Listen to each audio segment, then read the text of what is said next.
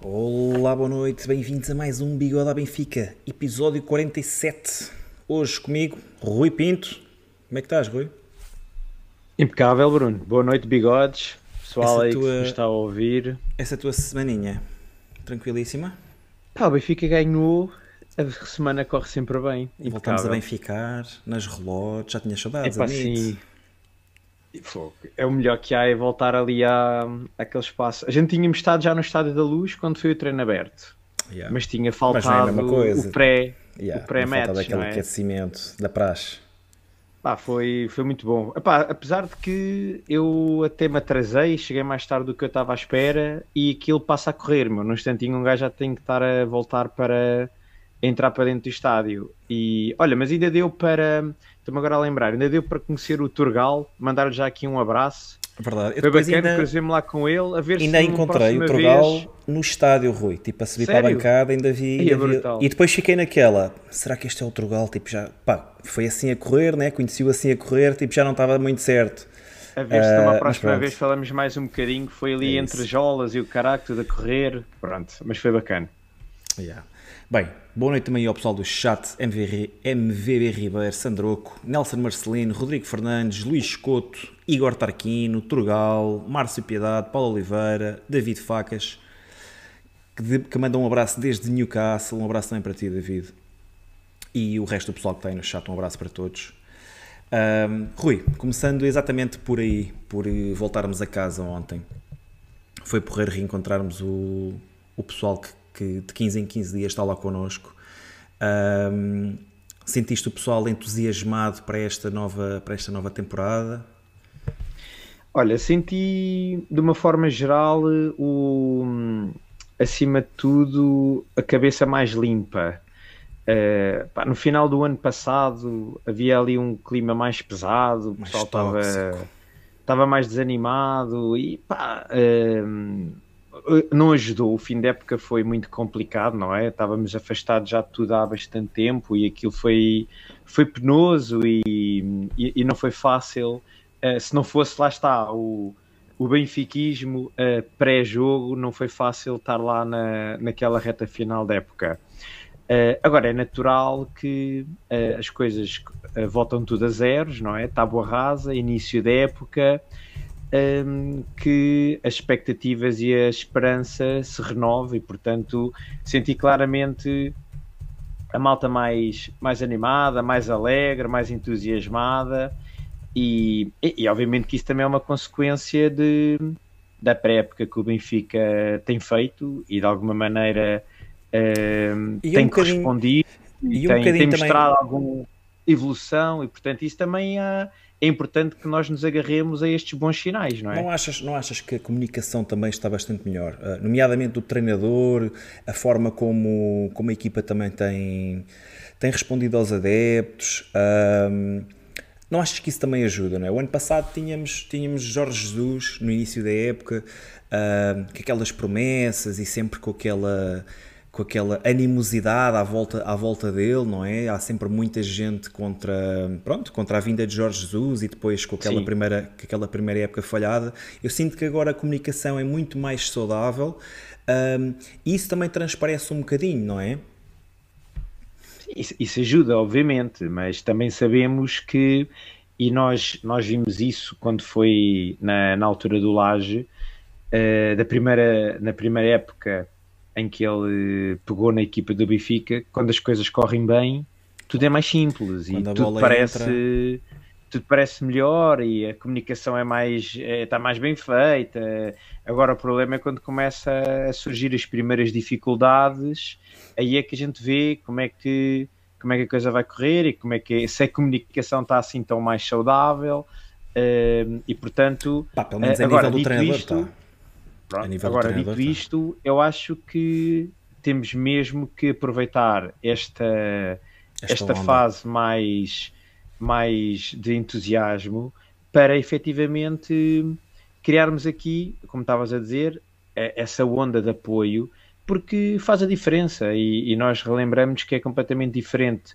eh, os jogadores estarem perante um estádio cheio do que estarem com um estádio meia casa, o que seja, e portanto isso faz a diferença, faz a diferença da forma como os adversários encaram o jogo, faz diferença até da forma como os árbitros têm ou não mais coragem de tomar determinadas decisões e portanto um, obviamente que o fator casa tem que ser importante. E, e foi bom ontem ver uh, e é algo que não era que não tem sido não era normal nos últimos anos do Eusébio Cup de ver um estádio tão composto e portanto eu acho que isso também é uma prova de que as pessoas estão animadas estão, estão a querer equipa, eh, estão do lado da equipa, equipa, querem que a coisa corra bem e portanto foi bom ter num jogo de amigável de pré-época ter 50 mil pessoas uh, já na segunda quinzena de julho, que é uma, uma altura em que já há muita gente de férias.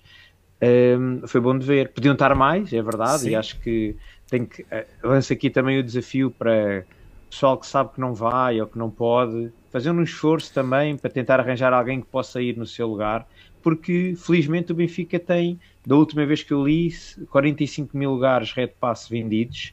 estavam e 49. portanto se garantirmos. Se, se garantirmos no primeiro dia esses... foram esgotados os bilhetes que foram postos à venda, algo é estranho. É, Partindo do princípio que até estavam lá bastantes ingleses. Claro, claro. Ou seja, se garantirmos eh, as pessoas que têm Red Pass fazer esse esforço para ou ir ou tentar que alguém vá no lugar delas, garantimos logo à partida sempre uma casa muito interessante. E portanto foi, pá, foi bom, foi bom de ver. O ambiente estava estava muito porreiro. Uh, foi foi interessante. Já agora, antes de entrarmos no, no jogo e para acabarmos esta introdução que já vai um bocado longa, uh, no, ao, ao Petit, tu deves ter sentido uma presença nova, que foi o facto de termos ali uma parte da claque que migrou para, para, cima, para, para, o, PIS 3, 3, lá para o topo. Yeah. E hum, que acaba por ser interessante, a meu ver, porque eu estou no PIS 0 da Sagres e, portanto, muito próximo uh, da claque e, e, achei interessante que continua-se a ter o apoio ali próximo do relevado, mas também senti lá, que houve muito mais um bafo grande que vinha de vez em quando do PIS 3, porque mal ou bem ter lá pessoal que arranca com os cânticos e começa a puxar pela equipa tem sempre ali um efeito de contágio para aquela bancada gigante, não é? Que é um, um dos topos e, e, acredito que tu cantaste muito mais do que noutras vezes, porque tendo ali o, alguém a começar a puxar, entusiasmo é sempre mais, vamos mais claro. atrás, e acho que cria um ambiente muito fixe no, no estádio. Não sei se é para ficar, se foi uma coisa pontual, mas na minha perspectiva foi, foi porreiro de ver isso. Não sei como Olha, é que tu sentiste ao PT Como essa... tu sabes, o meu lugar é mesmo por cima do teu, não é? Naquela diagonal da Sagres, do lado oposto aos No-Name. Uh, mas eu ontem por acaso vi o jogo mesmo na central, mesmo por trás da baliza e fiquei muito mais próximo da claque, porque entretanto o Tiago se deu o bilhete dele para o meu filhote ver o jogo e acabei por ficar muito mais próximo da claque. Um, claro isso tu disseste é, é verídico, dou por mim a cantar muito mais do que se estivesse no meu lugar, porque recebo ali muito mais calor do que, do que no outro, do, do outro lado. No entanto, às, às tantas é um bocadinho estranho porque o piso, o piso 0 está a cantar uma coisa e o piso 3 está a cantar outra e tu percebes que ali claramente não, não, não estão sincronizados ou não estão sintonizados. Um, mas pronto, mas apoio é sempre apoio. Gostei de ver, gostei de ver as tochas no final do jogo. Um, e é isso, Rui. Acho que apoio é sempre apoio. Uh, Como é óbvio. E essa questão que estás a dizer de estar sincronizado, estar desincronizado. Sim. Pá, o que interessa, é o pessoal é estar a cantar. Apoio, o pessoal estar ali a... Porque parece que não contagia, contagia o resto do estádio e ter uma... É diferente ter uma bancada da dimensão de, do piso 3 da Sagres a puxar pela equipa de uma mais pequenina como o 0 da Sagres. E, portanto, quanto mais, quanto mais houver esse efeito de contágio melhor para, para o ambiente que, que, se cria no estádio. Portanto, vamos ver se é para ficar, mas para mim foi. Gostei, gostei que isso acontecesse. É isso. Olha, um, vamos, vamos olhar aí para o 11. Nós no último episódio tínhamos falado bastante sobre a questão do guarda-redes, não é? Uh, Elton Leite tinha sido titular no jogo contra o Girona e nós ficámos ali com muitas dúvidas sobre quem é que seria o guarda-redes para este jogo ou quem é que estaria à frente. Foi com alguma surpresa que viste o Odi no 11 inicial? Epá, não, o, o 11 inicial, para já, não foi surpreendente, foi exatamente os mesmos 10 que têm entrado uh, já há bastante tempo. Uh, agora, o, o Odisseis, epá, acho que basicamente voltou a acontecer aquilo que tinha acontecido nos últimos amigáveis. O, o Roger tem dado 90 minutos a cada treinador e optou por ter dado os 90 minutos no, no ao, ao, ao, Elton no jogo contra o Girona e optou agora pelo Odisseias e portanto uh, assim sendo parece-me que apesar de tudo uh, as dúvidas poderão continuar mas acho que na hora da verdade o Roger vai op, op, uh, optar pelo, pelo Odisseias no, no primeiro jogo oficial ou seja, se agora tivesse aparecido outra vez o Elton, seria, seria mais claro que havia claro. uma tendência para. Assim, parece-me que a ideia é mesmo que, pronto, ter criado aqui alguma competitividade entre os guarda-redes, mas na minha opinião, na hora da verdade, o Odisseias vai, vai assumir vai a baliza na, na próxima terça-feira. Sim, parece. Não sei qual é a tua opinião em relação a isso. Sim, é assim, a haver dúvidas, acho que o jogo de ontem ajudou a, a, dissipar dúvidas. Um, se tivesse sido o Elton, muito dificilmente o Odisseias iria, iria ser titular no, contra o Midtjylland na próxima terça-feira. E sendo o Elton a mesma coisa. Portanto, acho que ficou aqui dissipado qual é que será o nosso 11. Uh, base, acho que, acho que o Roger Schmidt identificou perfeitamente quem é que são os 11 que neste momento contam para ele como titulares. Um, e pronto, acho que em relação ao guarda-redes é mais ou menos isso. De resto, como é que viste o início do. Como é que viste este jogo? Antes de mais, como é que viste o jogo? Pareceu-te pareceu ser um, um, uma equipa aceitável para aquilo que é o jogo de apresentação? Para esta é o Eusébio Cup, nós não temos jogo de apresentação, mas vamos uh, identificar. Sim, mas pode ser considerado este jogo como o jogo de apresentação, não é? uhum. é? é? Olha, foi, eu acho que foi um jogo é, que me surpreendeu pela competitividade uh, que aconteceu durante os 90 minutos. Foi um jogo já até bastante rasgadinho. Com, Principalmente por acho parte que... do Newcastle, não é? Sim, mas acho que ambas as equipas uh, encararam este jogo já como um teste já muito uh, próximo da realidade. Uh, próximo da realidade, sim. Eu diria que mais o Benfica que o próprio Newcastle. O, o Benfica nos 90 minutos optou por manter, por exemplo, este 11 durante muito mais tempo, enquanto que o Newcastle, ao intervalo, fez mais modificações. Também me pareceu que o Newcastle fez ali uma mistura de 11, ou seja, não, não, não, não colocou tipo o 11 mais forte em determinada altura, foi, foi fazendo um pouco o mix gestão, entre titulares e, e possíveis suplentes. Uh, agora, foi um adversário que foi a meu ver, muito bem escolhido, porque o Newcastle, para já, é, um, é uma equipa que está em, em, em, crescendo, no sentido em que desde o, o ano passado, com a aquisição uh, do Newcastle. Do mundo, neste momento?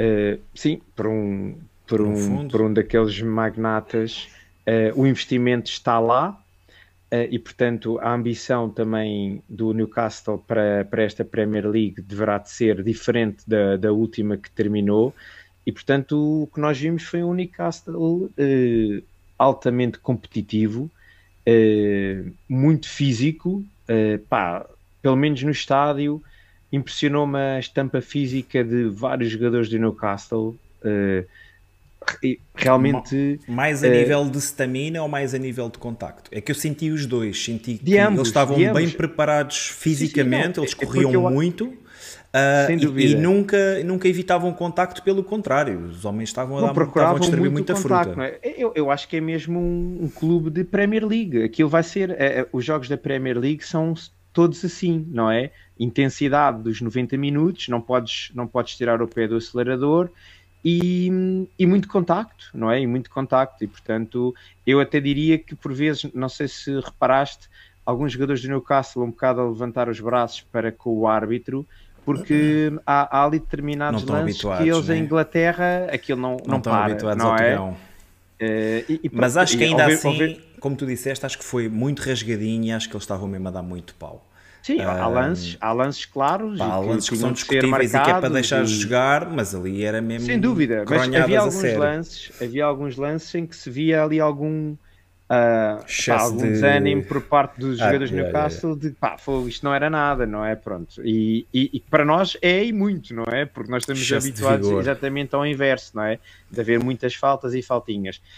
E portanto acho que foi um, um, adversário muito bem escolhido porque eh, nos criou dificuldades que até ao momento ainda não tínhamos sentido. E portanto uma das coisas que eu acho que foi positivo foi bem planeado nesta pré-época foi efetivamente haver quase como um crescendo de, de dificuldade ao, ao longo dos jogos uh, e do tipo de dificuldades que era criada a equipa, o que faz também com que a equipa, à medida que vai avançando no tempo, vá estando mais preparada e que também consiga ir ultrapassando melhor esse tipo de, de dificuldades. Mas, por exemplo, ontem um, eu vi um Benfica contra um adversário mais poderoso, mais lá está, mais competente, tipo uh, a ter mais a ter mais dificuldade, por exemplo, em, em conseguir fazer uh, as chiladas da pressão alta, não é? O Newcastle conseguia sair muito bem uh, a jogar, poucas vezes o Newcastle foi apanhado a, a, cometer erros naquela, naquela fase, apesar de que o Benfica conseguiu algumas vezes e até as aproveitou relativamente bem. E também no, na, no lado defensivo, vimos muito mais, já lá vamos entrar ao detalhe, mas vimos muito mais fragilidades por parte do, do, da, do quarteto defensivo do Benfica, que até ao momento, se calhar, não tínhamos, não tinha havido essa, essa competência por parte do adversário ainda para criar não tínhamos sofrido um gol de bola corrida, não é? não é? Sofremos três golos até este jogo e tinham sido três e... golos de, de, bola parada, não é? E, assim, uh, para te passar a palavra, acho que de uma forma final assim, de análise ao jogo, uh, acho que gostei. Temos que nos começar a habituar que parece que há aquele conceito de sofre 2, marca 3, sofre 3, marca 4, ou seja, acho que vamos ter sempre aqui jogos com bastantes golos e com e, e marcados e golos sofridos, faz parte desta, desta dinâmica um pouco mais louca que o Roger Schmidt tenta implementar na, nas equipas. Gostei de ver, eu acho que a equipa está a jogar de uma forma alegre, está coesa, está, está competitiva. Uh, sinto que os jogadores estão, estão, estão a começar cada vez mais a, a, a, a incorporar as ideias do, do Roger Schmidt e, e também me pareceu que com um adversário de maior dificuldade, eu quero acreditar, por exemplo, que os nossos os nossos adversários agora até nestes playoffs da Champions, nenhum deles vai ser tão forte como o Newcastle, vão ser todos mais fracos e pareceu-me que o Benfica foi capaz de suportar uh, as dificuldades também e acabou por estar uh, Falaste de uma dos forma... possíveis adversários nesta primeira fase da Champions, é isso? Sim, sim, okay, quer okay. este Midland, quer o próximo que a gente vai apanhar nos playoffs nenhum deles achou que vai ser mais forte que este, que este Newcastle. E, portanto, foi, isto foi um teste positivo, é bom vencer. Já não ganhávamos a Eusébio Cup há, há vários anos e, portanto, foi, é, é sempre bom trabalhar em cima de vitórias do que em cima de derrotas.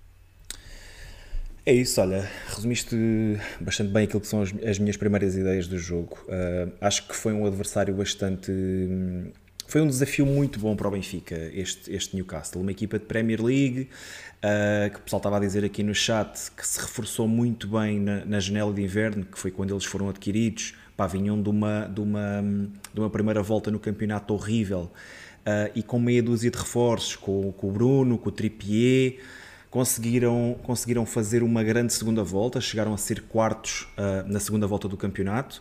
Portanto, acho que claramente um, um adversário superior àquilo que tínhamos apanhado. Muito um, superior. Sim. Um, foi bom para ver, para ver as diversas fases do jogo, em momento defensivo, em momento ofensivo, etc. Um, gostei do jogo na sua globalidade, claro que gostei mais de uns momentos do que outros, já lá vamos também. Um, pá, aquilo que me encheu mesmo o olho foi, foi o Florentino recuperar bolas e a capacidade de, de libertar bolas do, do Enzo. Uh, pá, uma visão de jogo fantástica. O homem raramente decide mal, raramente joga mal. Aquele passo para o Gonçalo Ramos é de se lhe tirar o chapéu. Uh, sempre a pautar muito o jogo.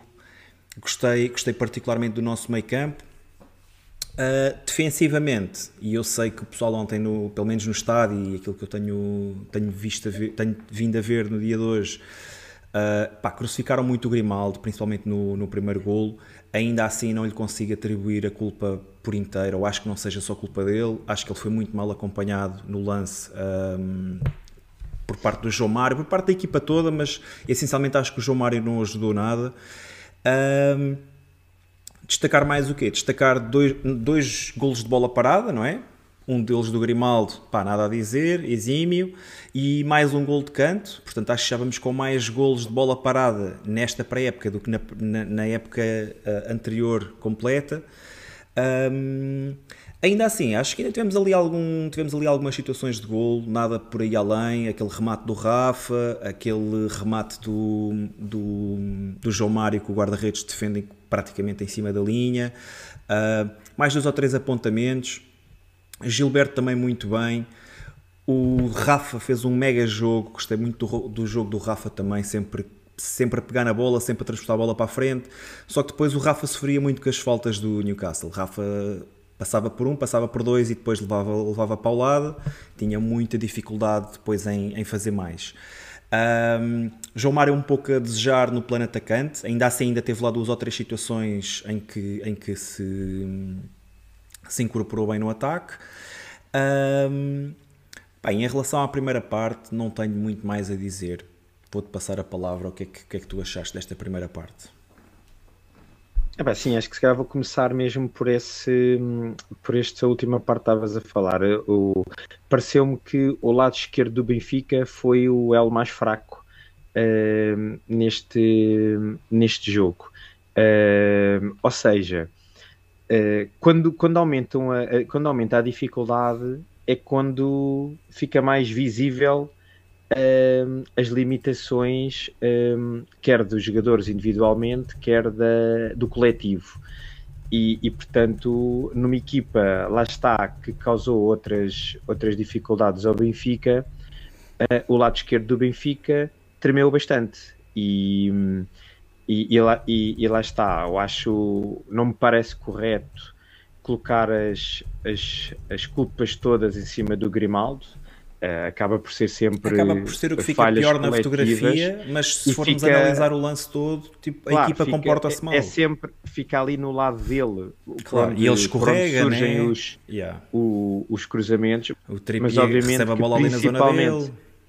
É, principalmente no primeiro, no primeiro no primeiro golo, o João Mário acho que tinha que dar eh, muito mais apoio ao Grimaldo do que deu, e portanto deu muita, deu muita facilidade da, da forma como o lateral do Newcastle eh, fez ali o desequilíbrio, e portanto um, é, é, algo que se calhar tinha andado um bocadinho mais uh, disfarçado nos outros jogos, mas uh, claramente mas que o, nosso... outros argumentos, né? Claro, o treinador adversário do Benfica uh, do Midtjylland que teve a ver este jogo, acho que tirou notas de que o lado esquerdo do Benfica pode ser é onde, está o ouro. Onde, onde, onde há mais fragilidades. Ah, porque do outro lado tivemos um. Lá está, dois jogadores diferentes, uh, porque eles quase que cruzam. Temos um Grimaldo que, em teoria, é melhor ofensivamente do que defensivamente. O, Gilba, o Gilberto é ao contrário, defende melhor do que ataca mas por outro lado temos um João Mário que é capaz de ser mais equilibrador e, e mais, eh, e, e, mais inteligente taticamente a saber fechar, a saber equilibrar do que um Neres que talvez seja mais um cavalo selvagem e mais com a cabeça para levar a bola para o ataque do que para ajudar o Gilberto a defender. Mas o que é certo é que eu sinto que a dupla Gilberto-David Neres está-se a entender super bem, estão-se a ajudar muito. Vejam David Neres muito comprometido também no suporte à, à, defesa e, portanto, temos ali um lado direito que está, que está mais robusto do que, do que o lado esquerdo. Um, Pá, também tem outras condições tiveram... a defender, né? muito mais robusto a defender que o Grimaldo. Claro, mas é isso que eu estou a dizer. Pronto, uh, de qualquer das maneiras, uh, para fechar esta parte, eu, aquele, uh, o segundo gol, a forma como o Grimaldo se, se fez à bola, não é? Que a bola passa ali perto dele, uh, parece-me que é uma muito má abordagem e, portanto. Uh, mas isto é o Grimaldo, não é? O Grimaldo é assim há vários anos, não é de agora que a gente estamos a descobrir estas debilidades defensivas e, e, e já o ano passado contra o PSV se recordas, uh, o Madueque fez a liga de sapato do Grimaldo na, no Estado da Luz, Rui. principalmente na primeira parte. Portanto, Concordo. Mas depois é, também houve outros jogos onde, onde o Grimaldo também teve muito bem, né? Se pensarmos que claro, apanhamos o Anthony. é o que eu digo, é o, é o Grimaldo. E o, o Grimaldo é assim, o Anthony. Sim, sim. Sem dúvida. O Grimaldo é falta-lhe consistência, não é? E falta-lhe ali, às vezes, mais, uh, mais foco no momento defensivo. Mas, portanto, não, acho que não foi surpresa para ninguém um, ehm, o, o, que aconteceu ontem. Por outro lado, queria dar aqui uma palavra positiva aos centrais. Eu gostei muito da forma como quer o Otamendi como o Morato estiveram, estiveram em campo. Acho que o Morato está a ganhar muitos pontos junto do Roger Schmidt. Eh, o, o, João Vitor, quando voltar, não vai ser fácil entrar no, no 11, eh, porque o Otamendi tem uma experiência muito grande e dá ali uma tranquilidade muito grande que o Morato precisava, ter ali um líder ao lado dele, alguém que lhe dê uh, tranquilidade de de poder fazer o seu jogo. Pá, e o Morato tem aquela impetuosidade de um jogador mais jovem e, e que sobe muito bem, está a pressionar muito bem o, o, o jogador que, está, que lhe está uh, alocado e, portanto, estou a gostar. Está a ser uma boa surpresa a forma como o Morato está a encaixar nesta forma de, de, de jogar. Uh, epá, e depois agora aqui, o, para mim, o que, é, o que está a ser a sala das máquinas, não é? Uh, que tu também já comentaste um pouco, esta dupla Florentino-Enzo, uh, está a ser um, um privilégio poder ver a forma como os dois estão, estão a jogar e se complementam. Uh, e realmente parece-me que o, o Florentino está tá também a crescer muito com, com o facto de ter o, o Enzo Fernandes do, do lado dele.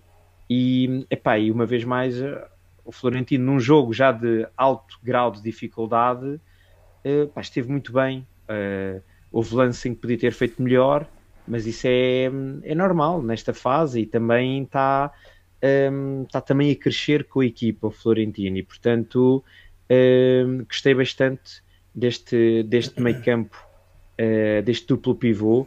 O, o, Enzo é um jogador pá, que tem mexido as medidas, uh, a capacidade que ele tem de estar sempre próximo da bola, quer a defender, quer a atacar, Uh, a forma como ele mal recebe a bola, levanta a cabeça e tem logo a eu capacidade acho, de ver qual é o melhor quando passe. recebe a bola, Rui, eu acho que ele já sabe o que é que vai fazer e isso é, é, é, é uma diferença é, gigante para o resto dos jogadores. E, acho que ele pensa muito à frente.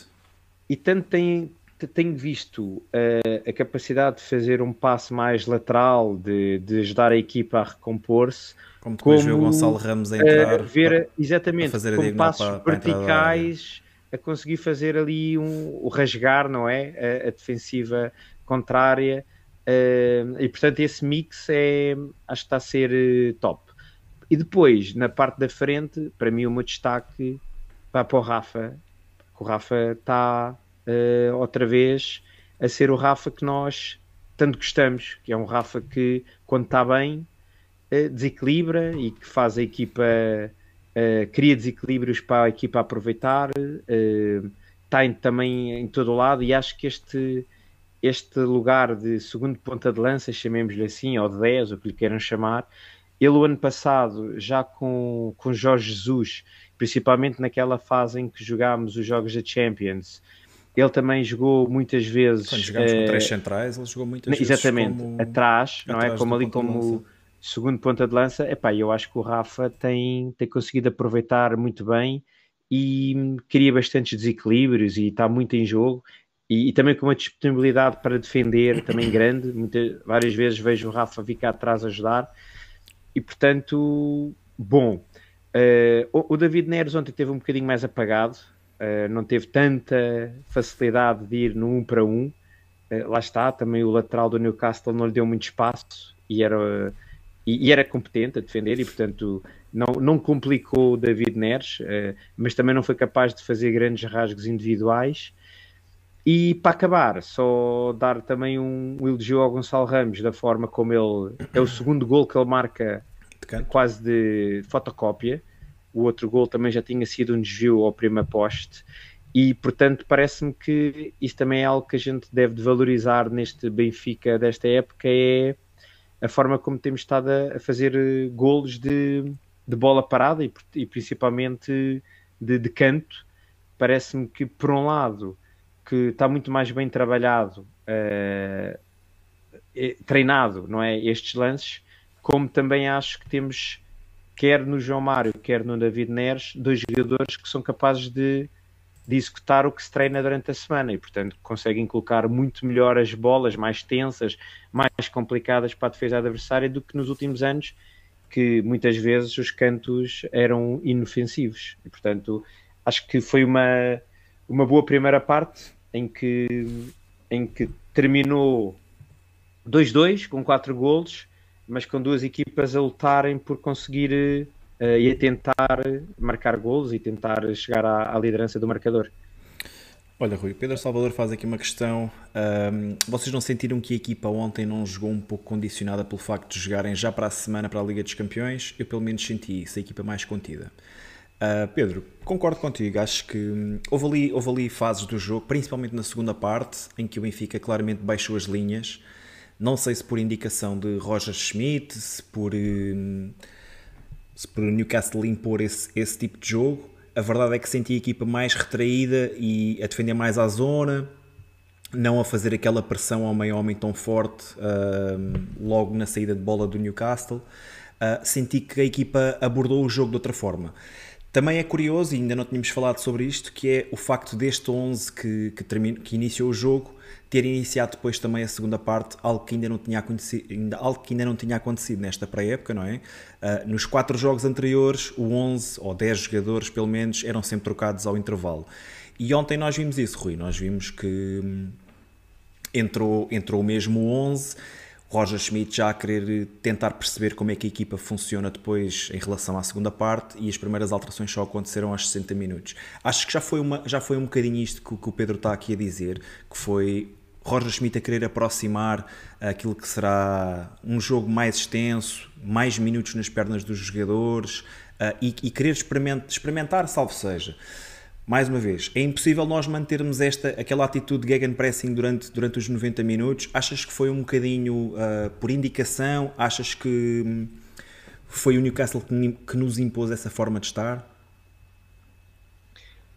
Um, pá, eu, eu, tendo mais para dizer que uh, o, Newcastle também nos criou mais dificuldades e, portanto, eu acho que o Benfica, a certo momento, percebeu que a pressão alta que tentou fazer a certos momentos na primeira parte que não estava a ser eh, altamente efetiva e portanto se calhar eh, entenderam que deveriam de fazer a pressão um pouco mais atrás, ou seja, não creio que tenha sido uma questão de gestão, de esforço, ou seja, que o Benfica tenha abrandado a o pensar, ritmo, a pensar tenha, no jogo daqui uma semana. A pensar no jogo daqui uma semana, claramente que não me pareceu, pareceu mais que, e, e, acho que isso é bom de ver, foi um Benfica a ter que se adaptar também ao seu adversário. E, portanto, uh, a certa altura, e principalmente os dois golos que o Benfica sofreu, uh, principalmente o segundo, veio na sequência de, de, de, das transições rápidas do, do, Newcastle. E, portanto, acho que o Benfica entendeu que, se calhar, uh, esperar o adversário um bocadinho mais abaixo podia tentar criar ali uh, dificuldades mais na transição ofensiva.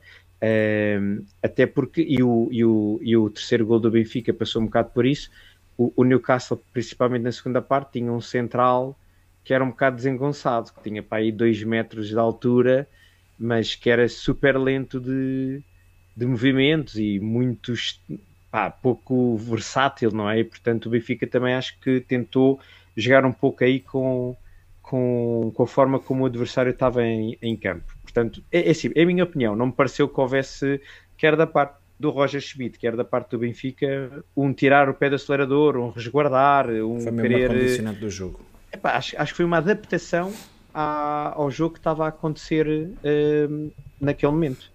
Rui, outra questão que também foi algo que eu reparei no dia de ontem. O Bruno Ribeiro diz: Mas notou-se a diferença quando saiu o Enzo? Notaste diferença? O Enzo saiu aos 59, portanto aos 60 Sentiste que com a, saída do Enzo uh, as coisas também ficaram diferentes?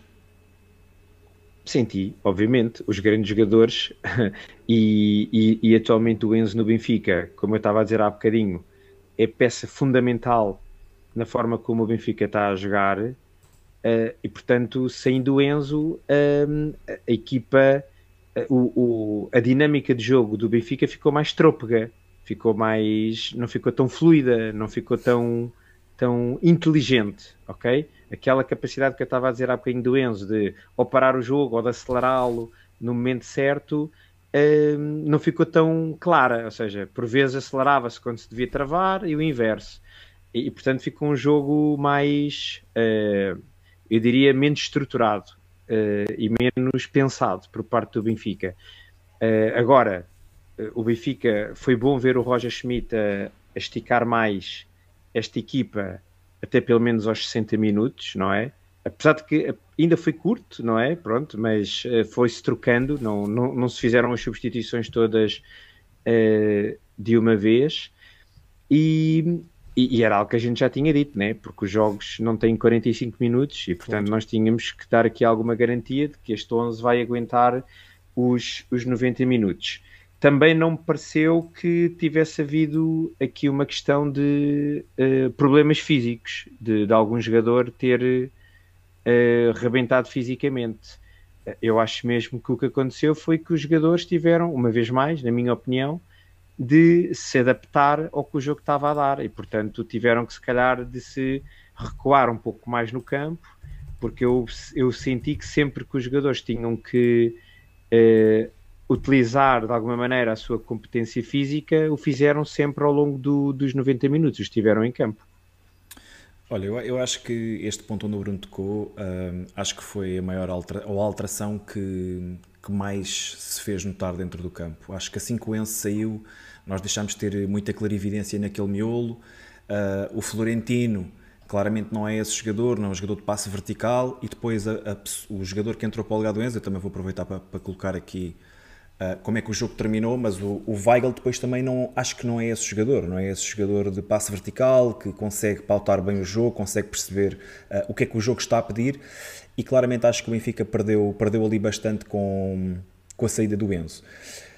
Depois também aconteceu, aconteceu outra situação que nós já vinhamos a falar aqui nos últimos, nos últimos jogos, que foi a entrada do Yaremchuk e do Henrique Araújo e começa-se a ver outro tipo de futebol, começa-se a ver outro tipo de dinâmica na equipa. O facto de estarmos a jogar com dois avançados, embora eles não joguem ali de forma paralela como eu coloquei, um, mas, mas gosto, gosto muito, gosto bastante da, da, interação que eles estão a ter os dois. Uh, também gosto perceber que o, que o Roger Schmidt não está preso a um único esquema, de, um esquema tático uhum. e que a coisa pode ser dinâmica consoante o adversário, consoante aquilo que é, que é a necessidade do jogo. Um, mas vou-te passar a palavra. O que é que achaste depois do resto das, das substituições? Os jogadores que entraram, como é que, como é que os viste em campo? É, bom, para já, a primeira nota de destaque é que não saíram todos, uma vez mais, não é? Ou seja, por exemplo, no quarteto defensivo, uh, tiveram, mantiveram-se três dos quatro. A única alteração foi o Gilberto pelo, pelo Bá. E, e mesmo o Florentino, uh, de alguma maneira, fazendo ali a, a ponte entre a, a, parte defensiva com a atacante, manteve-se também os 90 minutos em campo. E, portanto, houve aqui alguma estabilidade uh, no processo defensivo. Uh, o interessante que, não sei se qual é a tua opinião, também não falaste muito sobre isso. Uh, por exemplo, ontem não senti tanto aquele, aquele impacto que nós vimos nos outros jogos quando o Bá entrava. Uh, não, não vi o Bá como um fator desequilibrador, ou portanto, como é que eu ia dizer? Tenho não vi uma grande diferença, não vi Tenho uma grande diferença entre o que o Gilberto teve a fazer e o que o Bá fez. Não, ou seja, em relação aos outros jogos sim, em que sim, eu vi o Bá muito mais gigante ofensivo, e agora uma diferença gigante, entrou, uh, não comprometeu, mas não foi aquele salto qualitativo que, que, que, vi nos outros jogos. Mas, mas já vi que viste de maneira diferente. Um, pronto, é assim.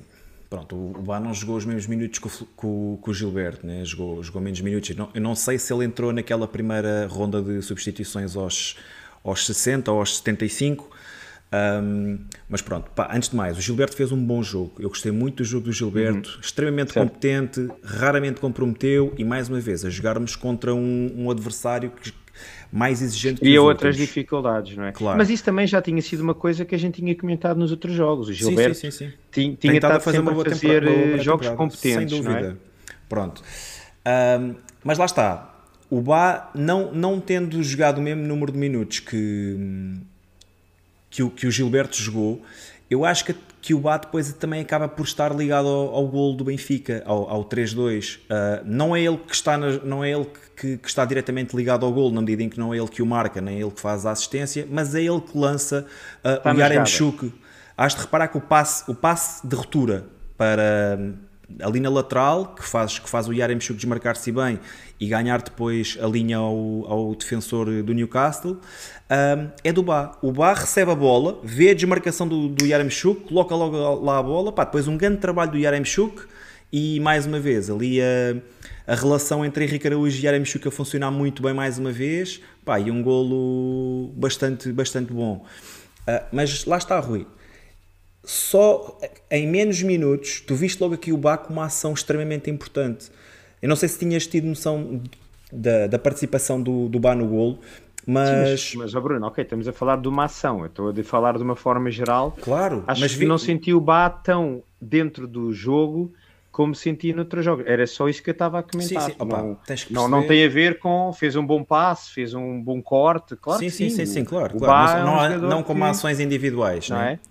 Não, e mesmo, e mesmo na dinâmica coletiva, acho que não teve tão. Porque enquanto que nos outros jogos me pareceu que o jogo carregava muito pelo lado direito, também se calhar porque tínhamos um Gil Dias do lado esquerdo e portanto a própria equipa acabava por carrilar o jogo mais pelo lado do Bá achei que o jogo foi. Lá está, também se calhar não teve tantas facilidades. Rui, e também, e também estávamos, estávamos numa fase do jogo muito mais. em que estávamos a defender muito mais, né? acabámos por comentar isso. Claro, o facto claro. do Enzo ter saído, e eu já estive aqui a ver no chat, pronto, o Enzo saiu aos 60, o Bá depois também só entrou aos 75. Também entrou numa fase em que não tivemos tão, tanto pendor ofensivo. Eu acho que na segunda parte nós só tivemos dois remates. Foi o do golo e acho que foi um remate do Florentino corrijam-me se estiver errado. Sim, não sei se, estou. Se Sim, também dizer... não me lembro de mais nenhum. Sim, mas acho que são, pelo menos são aqueles dois que eu me lembro assim de forma mais clara. Um, pronto, e quando entras em jogo, né, és, és lateral direito, um, a equipa claramente já perdeu o meio campo. Até acho que foi numa fase mesmo em que estávamos a defender bastante lá atrás. Um, pronto, tenho que concordar contigo. Realmente não se notou que ele tivesse tido uma influência global no jogo, né? Tipo, não, não, não foi tão. E isso, não, e isso não quer dizer que ele não seja um jogador super competente. Claro, claro. Eu claro. só dizer é que comparado com os outros jogos. É Acho é que neste, não... já, já, lá vou, mas, mas pronto, mas ainda assim gostei da entrada do Bá. Acho que ajudou a desbloquear o, o, o jogo, porque lá está, ele acaba por estar diretamente relacionado a, na jogada do golo. Uh, e, e até aproveitar para lançar uma questão. Achas que o Bá neste momento está à frente do Gilberto? Um, não querendo pensar no jogo de terça-feira, mas achas que o Bá fez uma, uma pré-época mais convincente que o Gilberto e já justificaria estar no 11 neste momento? Vou aproveitar também para lançar esta questão aqui no chat. Eu, eu, é assim, eu acho que sim. Eu acho que o, eu acho que o, o Abá não está a jogar já uh, de arranque porque me parece que o, o Roger Schmidt quer talvez trabalhar mais a parte defensiva do, do Bá uh, e que está atualmente a confiar mais no que o Gilberto lhe consegue dar uh, de equilíbrio defensivo. Até porque, como nós vimos, do outro lado, do lado esquerdo, tem um jogador como o Grimaldo que não lhe dá tanto esse, essa confiança no momento defensivo. E portanto, acho que já foi algo que eu falei noutro, noutro episódio, que me parece que o Roger Schmidt nesta fase está um pouco a equilibrar uh, os seus, as, suas, as suas alas, que é tendo um lado um Grimaldo mais ofensivo e um João Mário que é capaz de defender eh, melhor ou que equilibra melhor o meio campo, e tem do outro lado um Gilberto que, dá, que lhe dá atualmente mais garantias defensivamente e tem um Neres mais solto, com, se calhar com menos preocupações defensivas. E, e a mim o que me parece é que a, a nível ofensivo o Bá uh, dá muito mais, uh, muito mais uh, possibilidades uh, à equipa do que o Gilberto. Isso não é preciso ver mais nada, isso é incontestável. a forma como ele consegue criar ligações com os jogadores que estão à sua volta, a qualidade do centro, dos cruzamentos que ele faz, não, não se compara ao, ao, ao Gilberto. A mim parece-me que só que talvez é o Roger Schmidt ainda não, é, ainda não tenha se calhar a confiança o total está aqui a concordar contigo no chat. Na forma é... defensiva e que eu acho que é uma questão de tempo até o Bá uh, agarrar a titularidade. Estou a ver pelo menos aqui três comentários que concordam contigo. O David Facas diz que Bá melhor que Gilberto, mas Gilberto para o trabalho com o Neres para manter estabilidade. Bruno Ribeiro diz equilibras a equipa, tens um lateral super atacante e mais defensivo. Zabang diz exato, concordo com o Rui, o Gilberto está a equilibrar a equipa. Portanto, parece uma boa análise também da tua parte. Mas eu acho que isto é uma questão de jogos até o Bá também, eh, lá está, criar algumas, algumas dinâmicas não... defensivas, porque assim o gajo é, ele é melhor e os jogadores que sim, são sim, melhores, sim, mais cedo ou mais Mas tarde. Mas não achavas descabido, não achavas descabido já no próximo jogo vermos o Alexander Bá a Nada. defesa direito Opa, como titular? Fosse o meu problema o, o, o Alexander direito, Bá a defesa direito. Yeah. Nem, nem pensar nisso. Olha, vou interromper aqui a pool. É a primeira pool que vamos falar. Já tinha feito duas, mas acabaram por passar um bocadinho ao lado aqui do, do programa. Mas sim, entre entre Baja a Marcia a titularidade, 82% dizem que sim, apenas 18% diz que não. Parece-me parece evidente que temos aqui um reforço de peso para a lateral direita. Rui, em relação, aliás, ao Chiquinho e ao Diego Moreira, hum, sentiste que hum, a equipa melhorou? Houve algum lance que te tenha chamado mais a atenção? O pessoal está muito a falar na, naquilo que é profundidade. Isto já desde o início do programa, não é? Mas nós ainda não tínhamos chegado aqui. Uh, o que é que eu queria que tu me dissesses?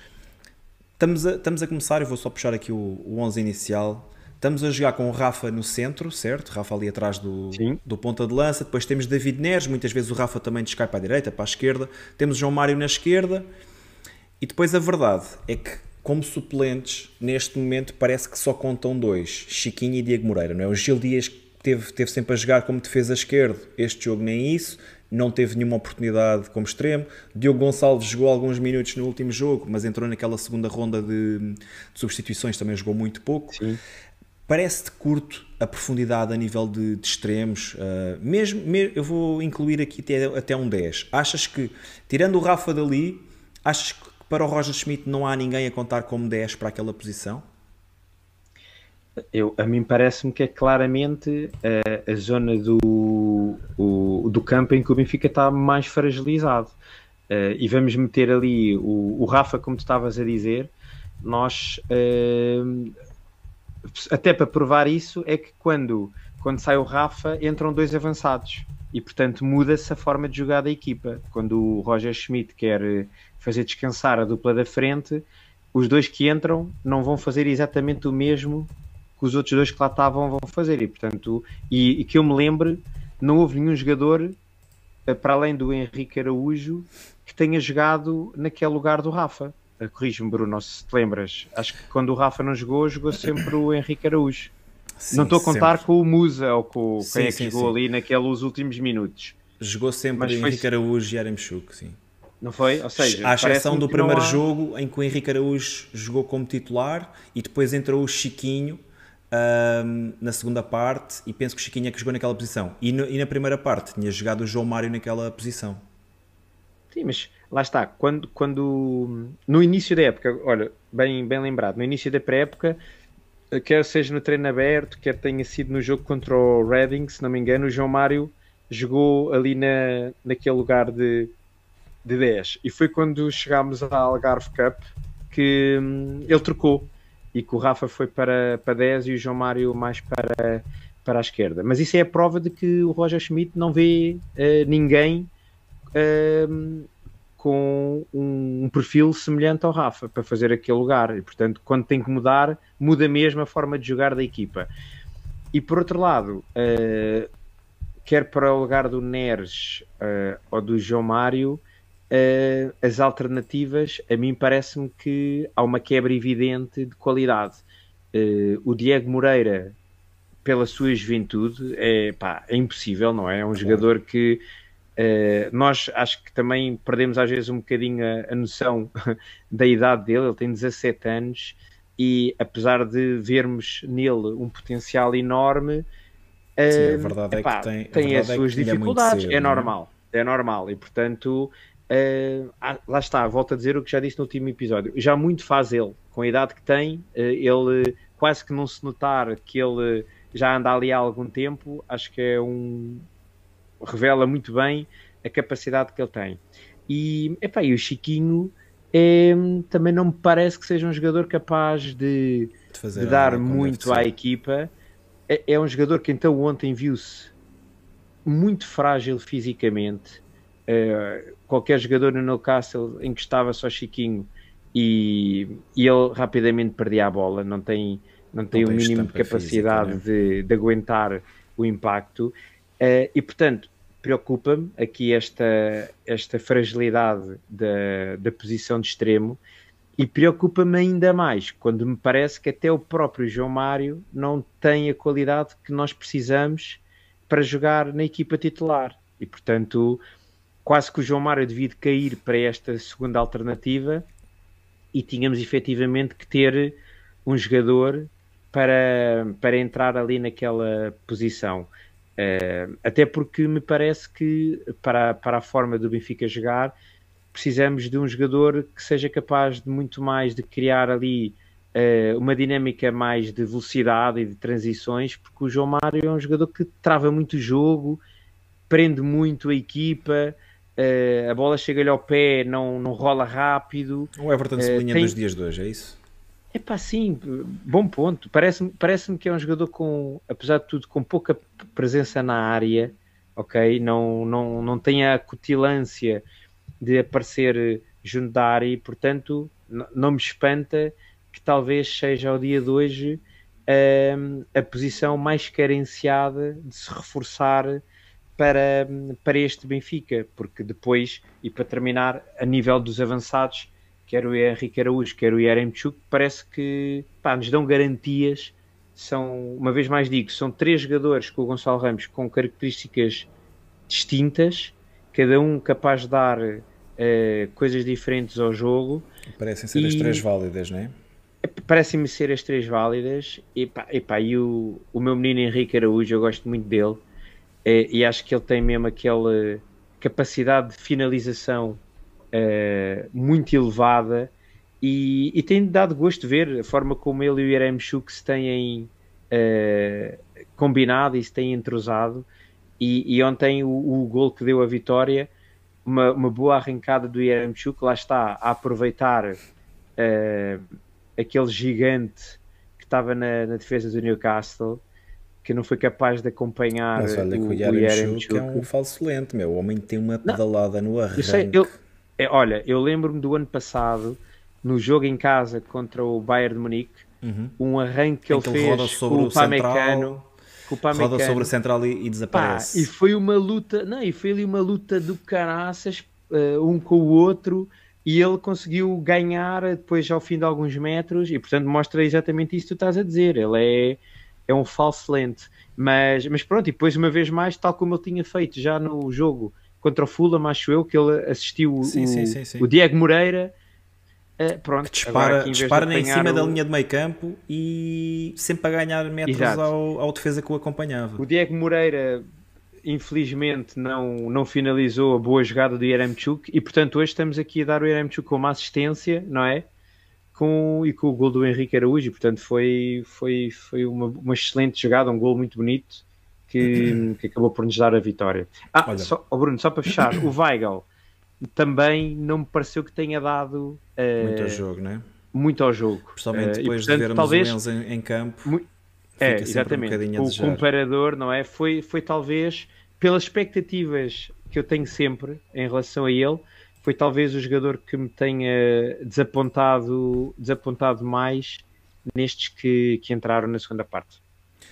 Olha, falando, falando um bocadinho do, dos três avançados que referiste, Yaremchuk, Henrique Araújo e Gonçalo Ramos, acho que estamos muito confortáveis uh, ali à frente. Havia aqui alguém há bocado que dizia que precisávamos de um ponta de lança, pá, eu discordo. Acho que os três avançados que temos são mais do que suficientes para atacar esta época, sem esquecer que depois ainda há Peter Musa e Rodrigo Pinho, não sei o que é que lhes vai acontecer até final do, do fecho de mercado, mas vamos ver. Nós somos sempre muito confrontados, Rui, durante, durante as lives, com quais é que seriam as posições que vocês reforçariam, etc. Quais é que acham que são uh, as posições que, que, estamos mais carenciados, etc. Deves-te recordar que eu refiro sempre a um 6 e um 10. Uhum. Neste momento tenho, tenho, que variar aqui um bocadinho a minha, a minha ideia uh, e acho que estamos mesmo a necessitar de um extremo. Pelo menos um extremo, acho que é mesmo muito importante. Acho que, mais uma vez, David Neres e Rafa, partindo do princípio que encontramos um 10 ou outra pessoa para jogar ali no meio, ou, mesmo que seja o Rafa, João Mário não vai ser um jogador para jogar na ala, ok? Uh, quanto muito via o João Mário jogar a 10 em alguns jogos que fosse preciso outro tipo de soluções, que Roger Schmidt preferisse uh, adaptar, puxar o Rafa para o lado esquerdo, por exemplo. A verdade é que não confio mesmo nada. Chiquinho, Diogo Gonçalves e Gil Dias não me oferecem garantias nenhumas. O Diego Moreira é ainda muito jovem. Uh, acho que o Diego Moreira deveria ficar no plantel para crescer, para poder aprender com, com aqueles jogadores uh, mais experientes que lá estão, para ir ganhando alguns minutos aqui e ali, mas acho que ainda não, acho, não o sinto ainda preparado para, para, para o desafio da equipa A. Uh, e, e é, é isso, acho que estamos muito curtos nas alas. se algum destes jogadores da frente, mesmo o Rafa que tem jogado naquela posição atrás do, do avançado, se o Rafa tiver que sair da equipa, vamos ter muita, muita dificuldade em arranjar ali um substituto. Ou vai jogar o Henrique Araújo, não é? Que tem, que tem sido. E que, mudas, e que mudas a dinâmica da equipa, não é? Exatamente, já não estás a jogar da mesma maneira. Certo. Ou.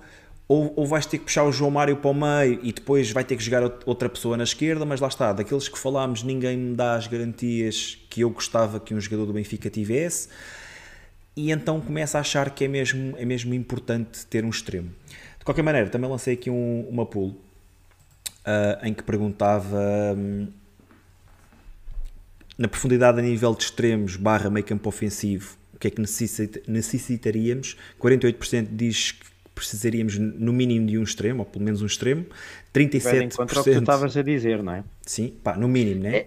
É, é, é assim, do, do, a, a, mim parece-me que nesta fase uh, e, e do que também se tem falado, eu diria que essa posição de extremo é a única posição em que o Benfica vai uh, claramente investir. Uh, porque realmente, lá está, como acabei há bocadinho de dizer, o próprio João Mário não dá, a meu ver, as garantias que precisamos para, aquele, para aquela posição no 11 titular e depois, como tu estavas a dizer, e bem, as alternativas também que existem não são efetivamente. Há um grande gap entre o que, o que deverá ser o 11 titular yeah. e depois as alternativas. E portanto, acho que o Benfica está mesmo disposto a, a ainda fazer o reforço do plantel a, para, para essa posição. A partir daí, parece-me que as outras posições a serem reforçadas vai estar sempre dependente de saídas do, do plantel. Portanto, parece-me que para vir um 6 terá que sair o Weigl, para entrar um guarda-redes terá que sair Odisseias, para entrar um outro avançado terá que sair Gonçalo Ramos, que é o nome que se tem falado mais. E não estou a ver o Benfica, uh, a não ser que seja um empréstimo ou algo do género, a investir mais 15, 20 milhões num destes lugares sem ter uh, uma saída que de alguma maneira compense Sim, uh, algum, esse, algum esse encaixe, investimento. Um encaixe único, substancial, né? a, única a única posição que efetivamente vejo o Benfica ainda ter possibilidade de investir mais 15 ou 20 milhões sem que uh, exista nenhuma entrada de, de, de dinheiro é, é, é, na, é, na, posição de extremo para reforçar o, aquele lugar de extremo esquerdo. Não, não sei se concordas com esta visão. Desculpa, Rui, não percebi a última parte. Não, só dizer que se concordas que fora do extremo, se o Benfica ainda vai, por exemplo, meter aqui mais 15 ou 20 milhões em cima e sem sair alguém da, da função que está, da posição que estamos a, a, eu, eu acho a reforçar. Que, eu, eu acho que isso pode acontecer Uh, no caso de um jogador, uh, por exemplo, como o, o, o, Ricardo Horta, acho que é a única posição onde o Benfica pode, pode vir a investir. Eu acho, eu acho que o, esse, esse negócio está a condicionar aqui um bocadinho o mercado do Benfica, que é, acho claramente que o Benfica quer, quer o Ricardo Horta. Uh, as negociações provavelmente não estarão a ser nada fáceis, como é óbvio, né? senão já estaria resolvido. E acho que estamos aqui a tentar jogar um bocadinho com o tempo e perceber o que, é que, o que, é que vai acontecer. A verdade é que acho que o Benfica neste momento precisa mesmo de um jogador para ali, porque o Ricardo Horta lá está, pode fazer qualquer uma das três posições da frente, ali naquele meio campo ofensivo, uh, pode fazê-lo com, com grande qualidade. E acho que se o Benfica fosse. E acho que esse seria a última cartada, uh, sei lá, com, com um volume tão grande de, de valor, seria certo. aí, Rui. Acho que como tu disseste bem, acho que se o Weigl sair, a posição 6 será reforçada, se o Odisseias sair, o guarda, iremos contratar um guarda-redes. O pessoal estava aqui a falar do, no chat do Grimaldo. Acho que o Grimaldo Acho que só vamos igual, buscar um defesa esquerda. É igual. Se o Grimaldo se for, sair, exatamente, vai ter que entrar um, não vamos um buscar lateral um... esquerdo. Claro que sim. Acho que o Benfica não vai comprar um lateral esquerdo, não vai ao mercado por um lateral esquerdo. Já comprou. Enquanto... Sim, sim, estou a falar de outro. Estou a falar de um substituto do Grimaldo. Pronto, né? okay. Se o Grimaldo mostra, não sair... Que Claro, Mostra que o Benfica a... viu no Ristich uma alternativa Pá, mas só, ao, ao só, Grimaldo só uma... com outro, não é? Claro, mas se o Grimaldo sair, obrigatoriamente temos que ir ao claro, mercado, nem, nem, se pode pensar obviamente. de outra forma. Um, mas é isso, acho, acho que a investirmos pá, 10, 15 milhões neste momento, sem a saída de nenhum uh, destes jogadores que acabámos de falar, acho que só faz sentido se for para um número 10 ou para um extremo. Um, é um ou, alguém que possa, ou alguém que possa fazer as duas funções, não é? Que possa de alguma maneira claro, claro, poder. Claro. E há, uh, e há única, jogadores no mercado, há jogadores no mercado a, com a única, a única, a única coisa que eu, que eu acho que nós devemos começar a falar é não, não falar tanto especificamente do Ricardo, do, Horta. Do Ricardo Horta. Acho que Concordo. o Benfica claramente tem que começar a, a olhar para outras alternativas, independentemente que até possa no final uh, o Horta ingressar no Benfica, mas eu acho que nesta fase, e, e, eu acho que o Benfica tem feito isso bem, se reparares nos últimos dias, nunca mais se falou de, de Ricardo Horta na imprensa, acho que o Benfica também está tá a ser inteligente, uh, no sentido em que também está a tirar uh, foco na, nessa, nessa contratação e, portanto, também está a passar para o outro lado pressão da decisão, não é? De se calhar afinal nem nem sai, quer muito e não leve nada, e portanto também está a passar um bocado para o outro lado essa, essa pressão. E, e, e por isso eu acho que o Benfica, seja Horta, seja quem quer que seja, tem que vir ali claramente uma, alguém para essa, Rui, para essa posição. A, a grande questão é que o primeiro jogo oficial da época é daqui a seis dias, não é? E nós andamos aqui a jogar um bocadinho remendados se pensarmos que o João Mário não é, não é um extremo ou não é um ala não dará. Sim, oh, Bruno, mas também me parece que para, para, para este arranque também não é. O que temos é suficiente. Este, este 11 é um 11 competente. Não é. Nós queremos melhor. E acho que o Benfica também. A estrutura do Benfica também quer melhor. Mas eu parece-me que este 11 já, já nos dá algumas garantias de, de sucesso. E portanto, uma vez mais, hum, eu, eu acho que o João Mário, apesar de termos que ter melhor para aquele lugar, não o comparo, por exemplo, a um Chiquinho ou algo do género. Acho que dá mais à equipa, acho que está mais próximo do que nós queremos. E, portanto, acho que também o Benfica estabilizou o 11 que quer arrancar a época e quer acreditar que agora também está a olhar para o mercado, se calhar de uma forma mais mais perspicaz, mais inteligente, mais, uh, mais metódica, não é? Uhum. E portanto já passou aquela fase de precisamos, precisamos uh, de reforços urgentemente. urgentemente. que isto está tudo desequilibrado. Não, parece-me que o Benfica já está de alguma maneira sente-se confortável com este 11 para arrancar a, a, a, época. E portanto agora temos um mês, falta praticamente agora estamos a chegar ao fim de julho e vai faltar um mês para fechar a, a, época de transferências e, portanto, ainda temos aqui um mês para fazer os ajustes que possam ser necessários ainda para termos um plantel ainda mais eh, competitivo do que temos atualmente. É isso. Olha, Rui, acabei de lançar, acabei de lançar uh, o Bigode d'Or. Para ti, quem é que seriam os candidatos uh, a melhor em campo no jogo de ontem? Uh, olha, eu iria balançar muito entre o, o Rafa uh, e o Florentino. E, e, e para mim, uh, se eu tivesse que escolher, eu escolheria o Rafa para, para melhor em campo. Acho que foi um jogador, uh, lá está, que criou muitos desequilíbrios. Foi um jogador capaz de estar sempre. Na... Olha, foi talvez o jogador mais próximo uh, do que o Enzo fez, no sentido de estar muito em jogo. ok? Ou seja, a bola passava muito pelo Enzo e passava muito pelo Rafa. E o Rafa deu-se muito ao jogo, caía para a esquerda, caía para a direita, aparecia na área, vinha defender e, portanto, eh, foi um jogador que, que, que as medidas. Eh, e o, o, Florentino, até, até eu escolhi em relação ao Enzo, uma vez mais, quase pela gestão das expectativas eu agora começo a ter o Enzo em muito boa conta e portanto claro. para mim ele fez o normal dele o que é espetacular foi um grande jogo agora por exemplo o Florentino acho que me surpreendeu muito mais na forma competente como jogou e como contra um adversário muito mais complicado e muito mais difícil conseguiu uh, se aguentar conseguiu dar o apoio que o Enzo precisa e portanto acho que também fez um jogo pá, muito bom muito Mas eu, eu escolhesse, escolhi o Rafa. Muito bem. Eu, eu se escolhesse melhor em campo ontem, escolhi o Florentino. Um, acho que esteve muito bem em processo defensivo, pá, recuperou bolas atrás de bolas.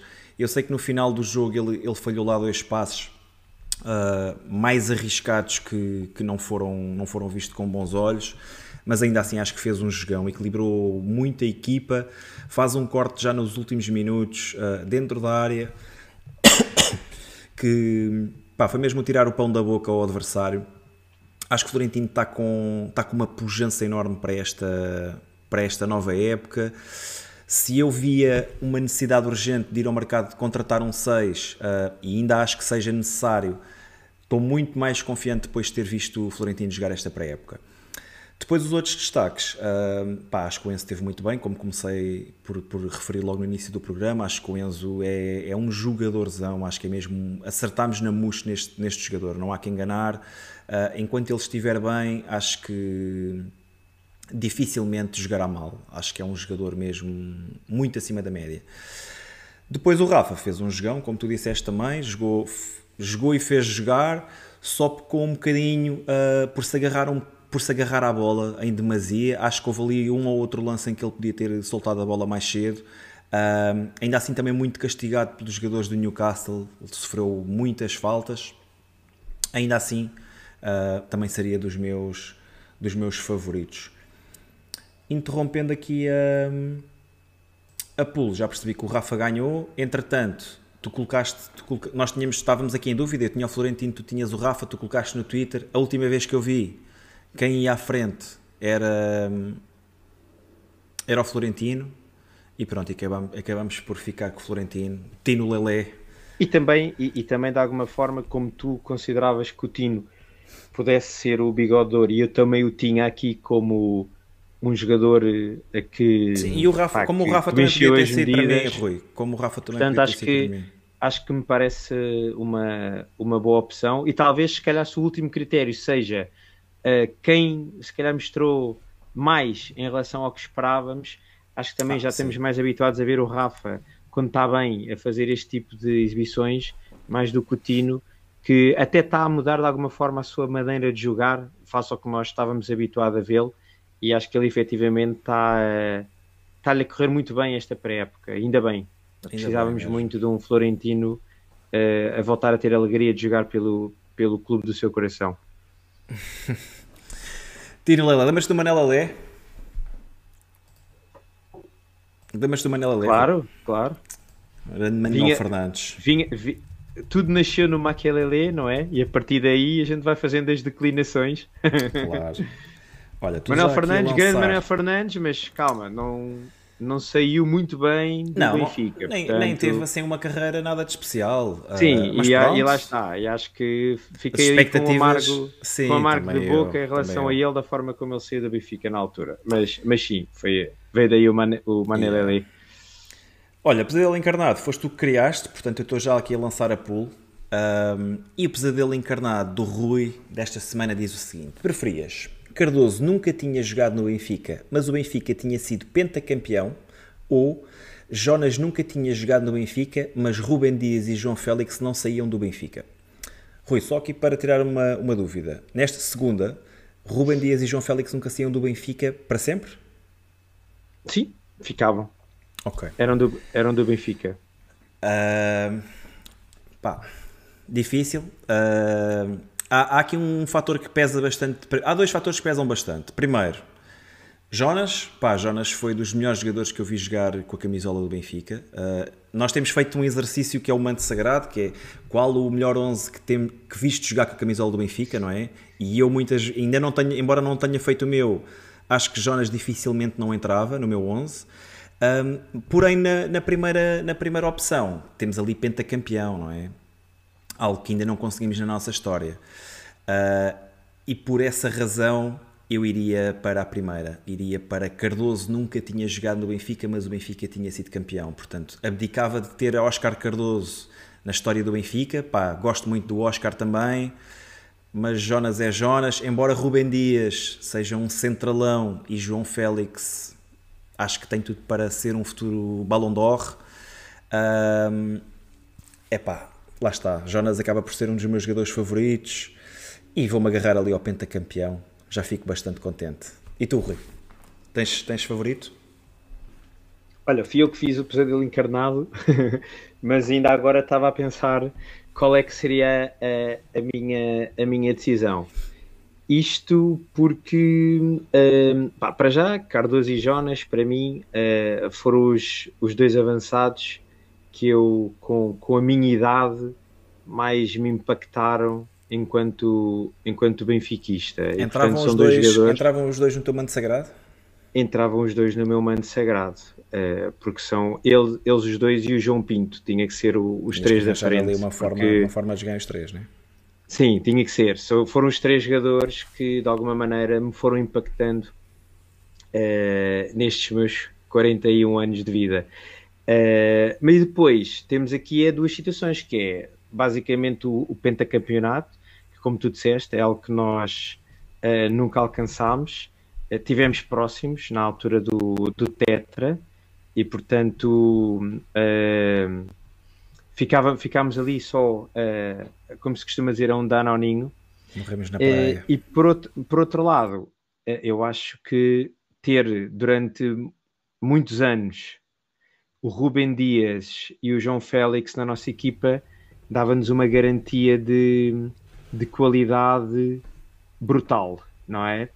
E portanto, uh, eu se calhar, uh, e até aqui para talvez desacordarmos, eu iria optar pela segunda opção, uh, no sentido em que pensaria assim: eu se calhar prefiro ganhar dois tetras e perdendo um campeonato pelo meio do que, do que fazer um penta Uh, e depois de estar sem Sabes que eu, eu pensei, 3 ou 4 anos sem, sem Pensei bem nisso de, de, mantermos o Rubem Dias e o João Félix, né? são duas posições que ficávamos logo garantidos. Cruciais e cruciais. Mas depois é? também pensei assim: pá, nem Eusébio foi pentacampeão e nós sabemos as equipas sim, que o Benfica tinha. Né? Mas, mas repara, se tu fores à história do Benfica, nós até Tetra não foi, quanto mais penta, sim, sim, não é? Sim, sim.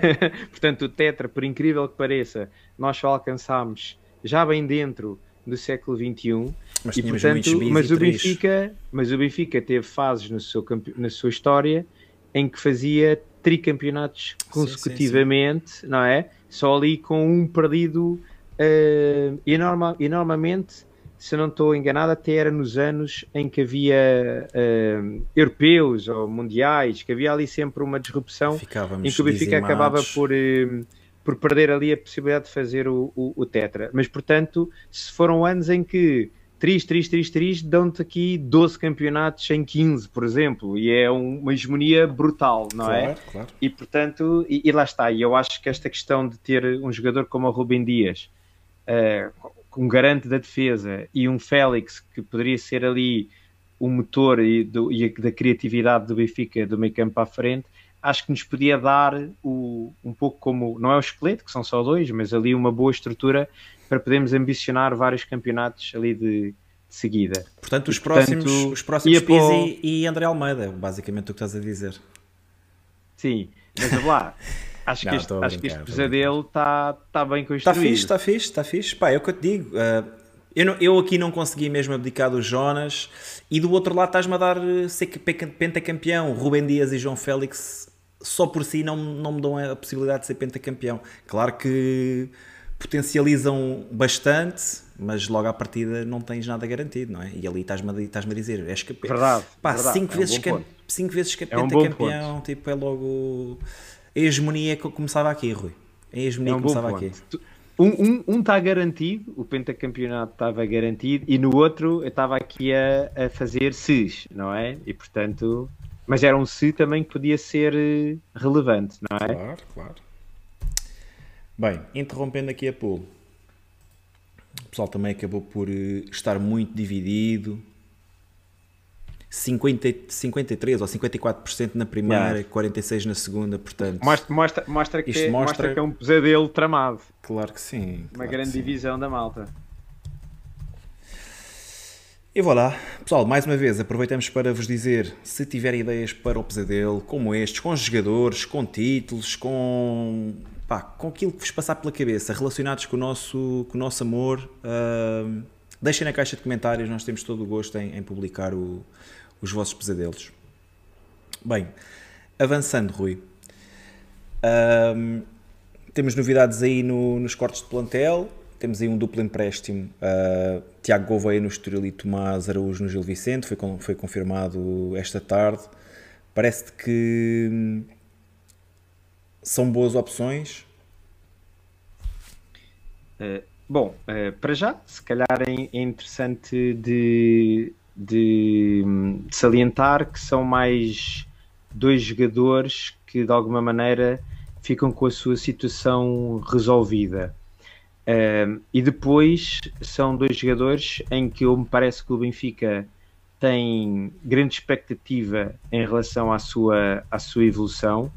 Uh, nós tivemos, por exemplo, vários jogadores uh, a transitarem agora da equipa B para, para, jogador, para equipas da Primeira Liga, em que se fez aquela receita dos 50%, uh, o Benfica fica com 50% do passe e, portanto, de alguma maneira uh, garante que caso o jogador tenha algum sucesso que possa ser de alguma forma ressarcido uh, financeiramente, mas aqui não foi o caso. Aqui são dois empréstimos puros, sem qualquer uh, cláusula de opção de compra e portanto mostra que são dois jogadores que o Benfica quer ter muito próximo. Um, e, e, também me parece que são duas equipas em que um, quer o Estoril, quer o Gil Vicente, o ano passado foram, foram equipas que foram muito competentes na Sim, Primeira Liga. O Gil Vicente apurou-se para as competições europeias. O Gil Vicente, exatamente, vai estar ou vai tentar estar nas competições europeias. O Estoril, na primeira volta, pelo menos foi a equipa sensação do campeonato, depois teve alguma quebra para, para o final, mas uma equipa que até praticava bom futebol. E, e portanto parece-me que são duas, são duas boas escolhas uh, nas equipas que o Benfica conseguiu colocar estes dois jogadores e acima de tudo parece-me que também para eles é um aumento de, de competitividade versus o que eles encontravam na, na equipa B e portanto para, a, a meu ver, um, se eles os dois querem poder regressar ao, ao Benfica, vão ter que ter a capacidade de, de agarrar o lugar nestas equipas e de, e de mostrar que têm essa competência, não é? E portanto, acho que foi, foi, foi muito boas opções boas e foi bem gerido este dossiê, quer do Tiago Oveia, quer do Tomás uh, Araújo. Olha, deixa-me responder aqui uma pergunta do Paulo Almeida que pergunta, que, que, pergunta não, que diz ficar com o Chiquinho e emprestar o Gouveia para mim é negativo. Ainda andamos a sofrer os contratos estranhos do passado. Paulo, eu concordo contigo nesta segunda, nesta segunda fase. Acho que foram dossiês mal geridos. No entanto, acho positivo termos emprestado o Gouveia. Acho que o Chiquinho não vai ficar no plantel. Posso estar enganado, ok? Mas a minha, se fosse eu a mandar, ou se, se a decisão passasse por mim, eu não ficaria com o Chiquinho no plantel Uh, e acho que seria positivo emprestar o, o Tiago Gouveia. Não sei se concordas, Rui. Um, epá, concordo, lá está. Eu, mesmo, mesmo em relação ao Diego Moreira, eu tenho algum receio de que nós possamos, a certa altura, mais. queimar a evolução dele, porque epá, eu já já vi muitos jogadores uh, com grande, a serem grandes promessas e depois um erro, um jogo menos conseguido e o, e o terceiro anel não perdoa e começa uma pressão gigante sobre, sobre eles. E, por Pá, exemplo, temos, recentemente temos tivemos o caso do Jota, eu até vou mais longe, do, do Jota, Jota que foi um jogador que todos nós tínhamos enorme expectativa em relação a ele. Epá, e depois a forma como foi entrando muitas vezes a dois minutos do fim do jogo, a três minutos do fim do jogo, em jogos em que estava muito complicados e que uh, acabou por nunca conseguir mostrar o seu valor e, e depois acabou como acabou. Fatura, né? E portanto eu acho que se talvez um, um, o Diego Moreira seja um, um, jogador que seja, esteja um pouco acima do que é expectável para a sua idade e, portanto, possa ter a capacidade de aguentar com isso. Eu acho que o Tiago Gouveia talvez não tivesse ainda preparado para dar esse salto para, para, o, para a pressão do plantel principal. Uh, e concordo contigo, eu acho que o Chiquinho só vai ficar no plantel do Benfica se várias, coisas correr, se várias coisas correrem mal, não é? Se não houver alguém que venha, sinal, que venha reforçar uh, aquela posição e, uhum. acima de tudo, se o Benfica não conseguir uh, encaixá-lo e, e, e, conseguir arranjar-lhe colocação noutra equipa. Portanto, concordo com o que estavas a dizer. Olha, olhando aqui para o feedback do chat, uh, 80% diz que são bons empréstimos, 14% diz que o Tiago tinha espaço no plantel, 2% o Tomás tinha espaço no plantel e outros 2% tinham os dois espaço no plantel. Rui, aproveito ainda para fazer outra questão. Uh, achas que o Tomás Araújo uh, estava à frente de algum dos outros centrais, nomeadamente do António Silva? Epá, quando acabou a época, todos achávamos que, que sim. Né? Todos achávamos que sim. Uh, e, e, e, eu digo-te, o António Silva tinha visto muito poucos jogos e até Youth mais League, quando foi aquela fase final da Youth League que todos nós acabámos por uh, estar um pouquinho mais atentos ao que estes miúdos estavam a fazer. Mas o, o Tomás Araújo foi um jogador que fez o ano inteiro de equipa B e, e inclusivamente chegou a, a, participar em muitos treinos da equipa principal e portanto tudo, tudo aparentava. a volta toda, desde que o Veríssimo entrou, Exatamente. Que esteve a trabalhar perto com a equipa principal. Perto da equipa principal. E, portanto, tudo aparentava que ele, de alguma maneira, seria uh, o, o, chamado quarto central, não é? Pronto. Sim, sim. Uh, o que é certo é que António Silva... o, o António Silva agarrou muito bem a oportunidade e algo, algo ele fez que encheu as medidas claro. ao, ao Roger Schmidt. E aos adeptos e... também, não é? Porque nós, nós vimos os jogos dele e ele, pá, pelo menos, esteve a um nível bastante aceitável. Sim, mas repara, teve a um nível bastante aceitável, mas também teve muito mais minutos que o Tomás Araújo. E portanto. Sim, o Tomás Araújo já esteve 45 próprio, minutos. Não é? Ou seja, o próprio Roger Schmidt deu-te mais oportunidade de tu observares claro, o Silva claro. do que o próprio Tomás Araújo. Portanto, ele fez claramente uma, uma decisão ali, algures no tempo, de que o António Silva estava à frente. E portanto, é pá, eu acho que aqui passa mais por uma.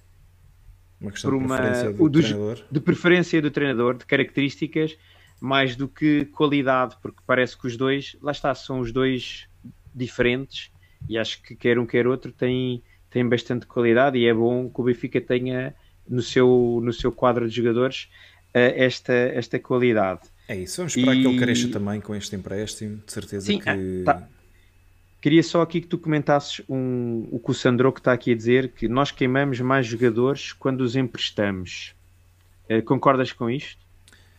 Uh, é assim, a, a experiência recente tem-nos dito que sim, não é? Principalmente porque temos, todos os anos temos que andar a colocar eh, jogadores que nós não, não percebemos como é que ainda fazem parte do, dos quadros do Benfica. Nós fizemos um programa de emprestados e tínhamos, sei lá, 17 ou 18 nomes para analisar e havia muitos, a grande parte deles, a esmagadora maioria deles, nós não queríamos, e, e assim como, como as pessoas que nos seguem, uh, ficámos com a ideia de que uh, não queríamos que eles voltassem, grande parte deles. Depois há aqui outro, há aqui outro tipo de problemas, não é? Há, há, o caso do Jota, como tu falaste há bocado e bem, que é um jogador que durante dois anos não contou, ou contou muito pouco, praticamente não se via, que foi, eu não digo crucificado pelo terceiro anel, mas que já não era visto com bons olhos, se calhar também como, como o Tino. No caso do Jota, foi emprestado com uma cláusula baixa, acaba por fazer uma super época no Celtic e acabamos por perder o jogador a nível definitivo. No caso, por exemplo, do Florentino, faz dois empréstimos muito aquém das expectativas no Mónaco e depois no Getafe, e regressa e parece um jogador diferente. E nós, pelo menos eu, fico a pensar onde é que esteve este Florentino. Este Florentino agora mesmo estava no, no Mónaco, eu ainda percebo, porque estava lá Chouameni e o Fofaná e, e não era fácil. Mas no Getafe, uh, tenho ali, sinto ali algum algum desconforto, até por pensar que era uma, uma posição que nós carenciávamos bastante. Uh, mas Sandro, quero, quero acreditar que estes dois, como o do Rafael Brito, né? Rafael Brito foi para o Marítimo, são, são empréstimos que já caem noutro tipo de gestão desportiva e que já serão jogadores para lançar no futuro, daqui a um, dois anos, e que, lá está, que se esteja a ver um bocadinho mais à frente e que se esteja a planear melhor, acima de tudo. O que é que tu achas, Rui? Uh, pois, eu acho é que os empréstimos, de alguma maneira, uh, há aqui duas, duas questões, que é, por exemplo, em relação ao, ao, ao Florentino, como tu estavas a dizer, muitas vezes um, o, ou é um jogador que faz, uh, sendo emprestado, que faz uma grande diferença no, no 11, ou então as equipas tendem a se tem um jogador que é deles a apostar claro. nesse jogador, Exato, porque senão está-se a valorizar, valorizar um jogador uh, uh, que não é deles e que no final da época sai. quando não tem opção de compra, não é? Exatamente, e portanto, ou, se, ou, isso a acontecer é um jogador que tem que ser muito melhor dos que lá estão. E eu acho que o, eu acho que o Florentino uh, sofreu um bocado com isso. E portanto, isto quando se diz que os jogadores temos queimado alguns jogadores, eu acho é que também tem a ver com a qualidade desses próprios jogadores, que é um jogador como o Tiago Gouveia, se ele não consegue ser incontestável no Estoril, eu tenho muitas dificuldades em perceber claro. como é que ele vai ser incontestável no Benfica, não é? E portanto, uh, também sabemos que, e já falámos nisso, por exemplo, no, acho que foi até no, no episódio dos Emprestados sobre o, o, o Dantas, o Tiago Dantas, que também há empréstimos que não fazem o um mínimo de sentido, porque estar a meter um, um Tiago Dantas numa equipa que só defende dificilmente ele tem a hipótese de mostrar onde é que ele efetivamente faz a diferença. Eh, e portanto, acho que isso também tem que ser cada vez melhor pensado por parte do Benfica, não é? O que é que a gente quer de, do jogador e, e se a equipa para onde ele vai se encaixa no que esse jogador deverá uh, entregar, jogador. não é? Pronto. E portanto, e, e, e tem que haver esse equilíbrio, não é? Por um lado, bons empréstimos em equipas que façam sentido, e por outro lado, os jogadores têm que chegar lá epá, e mostrar que têm valor para regressar, que são efetivamente bons, porque senão saem do radar, não é? é acho que é, é, é natural. E estava aqui a ler há bocadinho no, no chat, queria ver só aqui que aparecia, que é o Zebang que está aqui a dizer que a nível do que se tem feito na academia tem-se feito uma boa limpeza, no sentido de emprestado bem os jogadores e dar espaço aos novos de ir para a B. E eu concordo muito com este comentário, que de alguma maneira eh, esta geração que ganhou a Youth League tem que forçosamente de, de ir para, para a equipa B e ter um salto uh, competitivo na sua carreira. E, portanto, muitos dos jogadores que estavam na B, nós temos visto que têm quase todos saídos. Não, têm sido poucos os que, se, os que se vão manter de uma época para outra. Uh, e os que se mantêm são aqueles que eram uma geração ainda abaixo, não é? Que ainda eram muito jovens. Agora, aqueles que já estavam ali naquela já a roçar os 20 anos. Eu acho que praticamente estou-me a lembrar do o Sandro Cruz, que também foi para o, o para Chaves o Jair Tavares. Não, o Jair Tavares não, o Jair Tavares acho que foi mesmo, foi mesmo foi, a 100%. Foi para, foi para a Escócia, não é? Sim. Pronto, não, seja, houve aqui... 50, já nem sei muito bem. Ainda acho que houve outros jogadores que agora não me estou a lembrar, mas houve, já vi aqui várias notícias de jogadores que saíram, Tiago como tu, lá está, nessa base dos 50%, 50%, 50%, 50%, mas que saíram, pronto. Claro. Uh, o Benfica não pode ficar com todos, não é? Formamos centenas Benfica, de jogadores todos os o anos. O Benfica, felizmente, é uma máquina de formar jogadores e, portanto, uh, cada vez os que, os que ficam para a equipa principal são sempre muito poucos, porque é, é muito difícil entrar claro, na equipa principal do Benfica e portanto é normal, que isto, é, no, é normal que isto aconteça. O que eu digo sempre é bom é estarmos a espalhar jogadores benfiquistas com bons valores pela, pelas equipas da Primeira Liga, porque falaste é, Nuno é, Santos. Espera, não percebi, Rui. Disseste o nome do Nuno não, Santos? Não nasceu, não nasceu no Benfica, se ah, bem te recordas. Olha, mas pronto mudando aqui um bocadinho o tema. hoje ficámos a conhecer eh, o adversário da. Hoje não, ontem, ficámos a conhecer o adversário da, da terceira pré-eliminatória da Champions League. Será o Midtjylland. O primeiro jogo será em casa no dia. Desculpem. No dia 2 de agosto, às 20, uh, que é uma terça-feira. Rui, tu já conheces aqui pelo menos um jogador do Midtjylland, não é? Fez parte do teu, do teu bigode manager, que é o Evander. Uh, entre os dois, achas, entre o AEK Larnaca e o Midtjylland, achas que nos saiu o que teoricamente seria mais complicado? A mim parece, pelo menos desde o início, que sempre senti que o Midtjylland era a equipa mais competitiva do, das duas, entre, o, entre eles e o AEK Larnaca. E, portanto, foi com alguma surpresa que, que eu vi aquele empate caseiro do Midtjylland. Uh, e, sou honesto, a partir daí pareceu-me que o AEK Larnaca, com maior ou menores dificuldades em casa, não iria deixar fugir a, a oportunidade. O que é certo é que uh, acabaram por fazer o mesmo resultado, um igual, e depois nos penaltis o, o acabou por, por ser mais feliz e, e por se apurar. E portanto, uh, não me parece grande surpresa que entre os dois que seja a equipa dinamarquesa a, a avançar e, e, a ser a nosso, o nosso próximo adversário. Agora, uh, como tu disseste, uh, o Midtjylland tem aqui jogadores muito interessantes. Uh, não, não, sei se tens noção, o Midtjylland também, em nível de formativo, tem um projeto brutal. Sim, sim. Pá, é um clube formado e, em 99, atenção.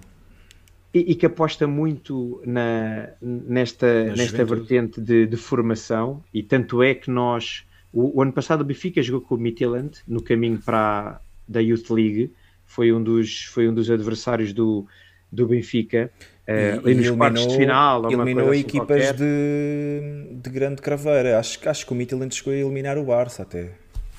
Isso, isso, eu não, não, não tenho essa. Também não, não tenho, tenho presente, mas, mas pronto, mas, isto para dizer o quê? Que tem aqui, tem aqui jovens de, de, de muita qualidade uh, e, e, e, tem para mim que é o seu melhor jogador e que eu sou grande fã, tu sabes, que é o Evander, que eu acho que era um jogador que poderia encaixar, por exemplo, muito bem naquele lugar que a gente estávamos a falar de 10, 10. Uh, ou de um extremo falso, não é? Como está a jogar o João Mário acho que podia perfeitamente fazer esse lugar e, e se calhar por, por menos de 10 milhões de euros.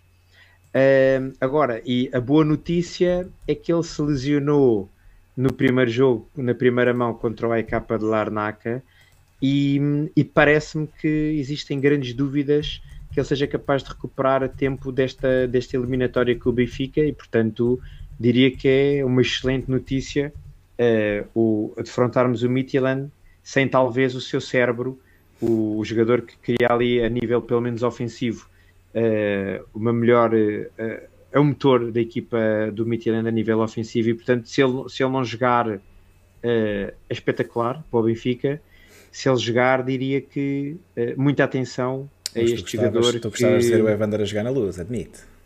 Gostava de jogar, gostava de o ver jogar porque é, é, muito honestamente é um jogador que mexe as medidas.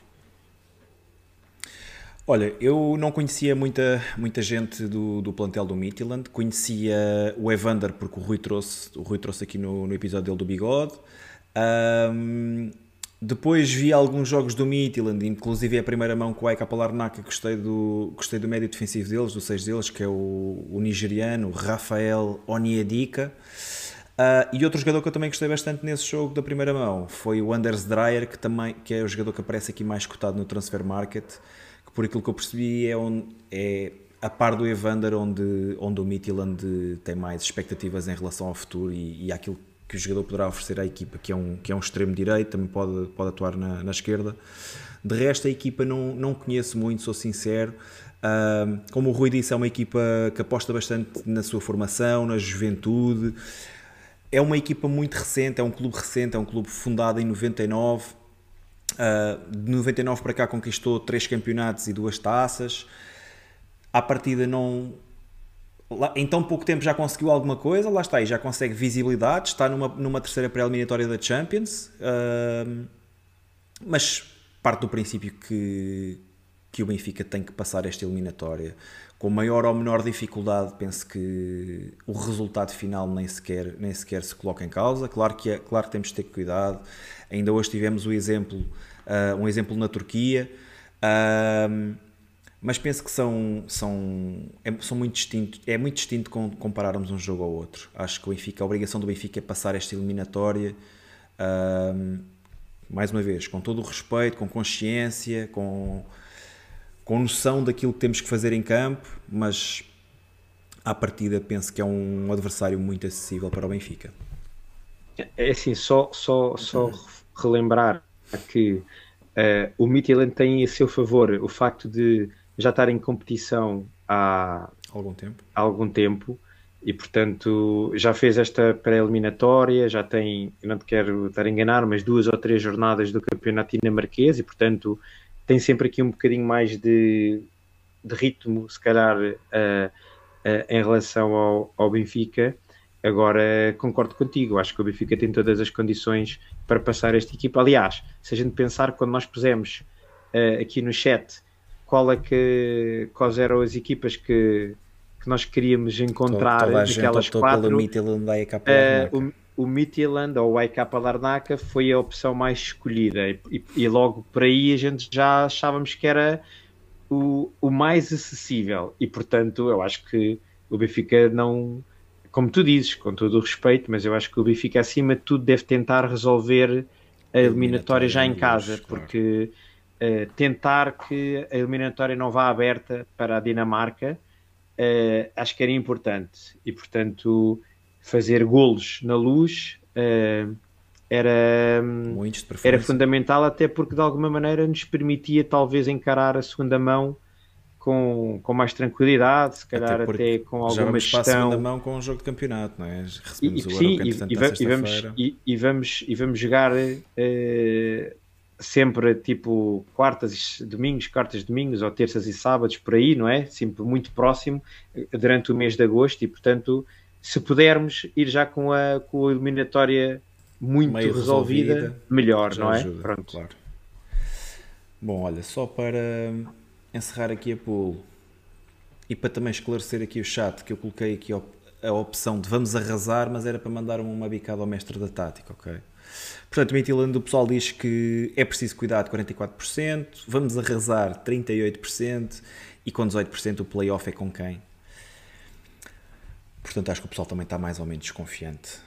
Um... o, Mar, o Márcio está a dizer, não sei o que é que se passa connosco hoje, mas que estamos com excelentes análises. Olha, nem nós. Pá, é o fa... Não está cá o Tiago. Não está cá o Tiago, é assim, Márcio. Entretanto, estava aí alguém a perguntar pelo Tiago. O Tiago vem, regressa no domingo. Domingo vamos ter um episódio sobre analisar para a época e expectativas para a próxima. Para a próxima, não, para esta. Uh, e o Tiago já vai estar presente. Bem, em relação ao Midtjylland, acho que não há muito mais a dizer, Rui é, é só apelar ao pessoal para aparecer. Exatamente. É, para encher o estádio. Voltando àquilo que começámos no início do episódio, que é uma luz bem composta, é, é meio caminho andado para, para alcançarmos o nosso objetivo. E, portanto, uma vez mais, o Red Passes, temos, bom, verdade seja dita que, ou se não for o total, este já se tem que pagar, não é? Pronto. Eu, eu, acho que, eu, eu acho que o Benfica, principalmente para quem tem Red Pass, estes jogos de apuramento para a Champions deveriam estar incluídos no, no Red Pass, no normal. Red Pass normal. Até porque o, o, o, normal para o Benfica devia de ser estar logo Estar direto na, na Champions. Champions. E portanto, portanto isto que estamos a passar, os adeptos, o Benfica né? devia nos pagar para nós irmos apoiar o Benfica para estar na Champions, não é? Portanto, não achas, não eh, achas que é dar mais conteúdo aos sócios, Rui? Benfica facilita Acho que é para, podermos, para termos mais jogos em casa. Acho que não. Preferia mais ter mais, mais dois jogos amigáveis, entretanto, do que ter que passar por este, por este stress test Estava logo a, a arrancar. Mas pronto, mas independentemente disso, pessoal, façam um esforço, apareçam, porque uh, acho que é importante uma casa muito perto de estar cheia para, para dar aqui o empurrão que é necessário para, para avançarmos para a Champions. Rui, vamos falar do Zelão. Antes de mais, uh, queres, queres que faça aí um apelo para as perguntas para respondermos? Porque houve aqui, houve aqui muitos temas de que nós não estamos a falar que eu, que eu percebi que o pessoal está, está a colocar muitas questões. Queres fazer uma rondinha de perguntas no final ou já é tarde? Uh, Pá, olha, muito honestamente passou-me aqui um bocado ao lado aqui no chat, mas podemos tentar aqui responder Sim. a uma ou então, duas se perguntas. quiserem, sim. se quiserem ir deixando questões, o pessoal no final tenta, tenta, tenta perceber. Relacionadas com assuntos que não tínhamos falado hoje, não é? Bem, para finalizar, Rui, hum, temos o Zelão, que é um, um jogador de, handball do de voleibol do Benfica, que ao fim de 13 anos se vai, se va- vai sair do clube. Não sei se se vai retirar ou não, mas vai sair do clube.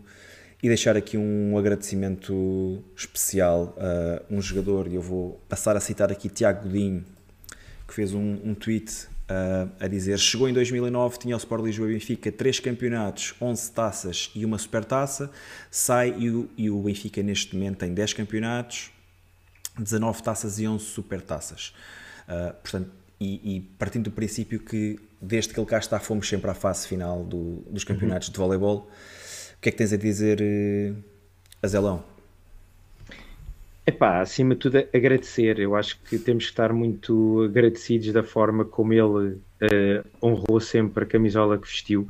Eh, e, e nós puxámos, acho que puxámos aqui eh, este tópico para cima da mesa porque eu acho que, por um lado, temos cada vez mais de valorizar estes jogadores que, de alguma maneira, estão muito tempo Que marcam uma camisola, geração, não é? De camisola do Benfica vestida e que o Zelão foi um dos vários que, que na, naquela altura veio eh, mudar completamente eh, esta, esta modalidade dentro do Sport Lisboa e Benfica e efetivamente criou aqui uma dinâmica de vitórias e, e isso vê-se pelos, pelos, pelos números que estão, que estão aí apresentados.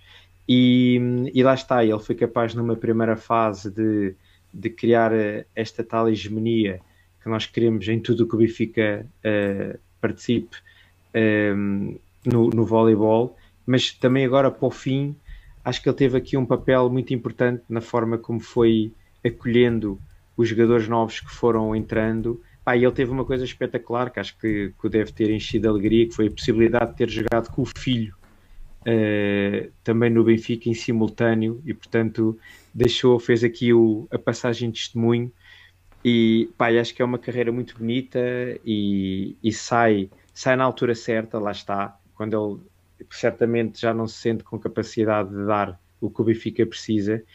E portanto um, um aplauso um, e, e, e, o que eu gostava era que tivéssemos mais jogadores como o Zelão nas diversas modalidades em que o Benfica está inserido e que existem outros uh, e quer seja no futebol, porque eu acho que é, é importante esta, esta, isto é o que faz a tal mística que, que aquela palavra que de vez em quando vem à baila quando falamos do Benfica e, e, a mística é isto, são estes jogadores que de alguma maneira transportam para dentro do campo o que nós também sentimos e que queremos para, para o nosso clube e que de alguma maneira uh, dão muito ao clube sem muitas vezes pedir muito em troca e portanto acho que é, é um agradecimento especial à forma como ele passou pela Benfica.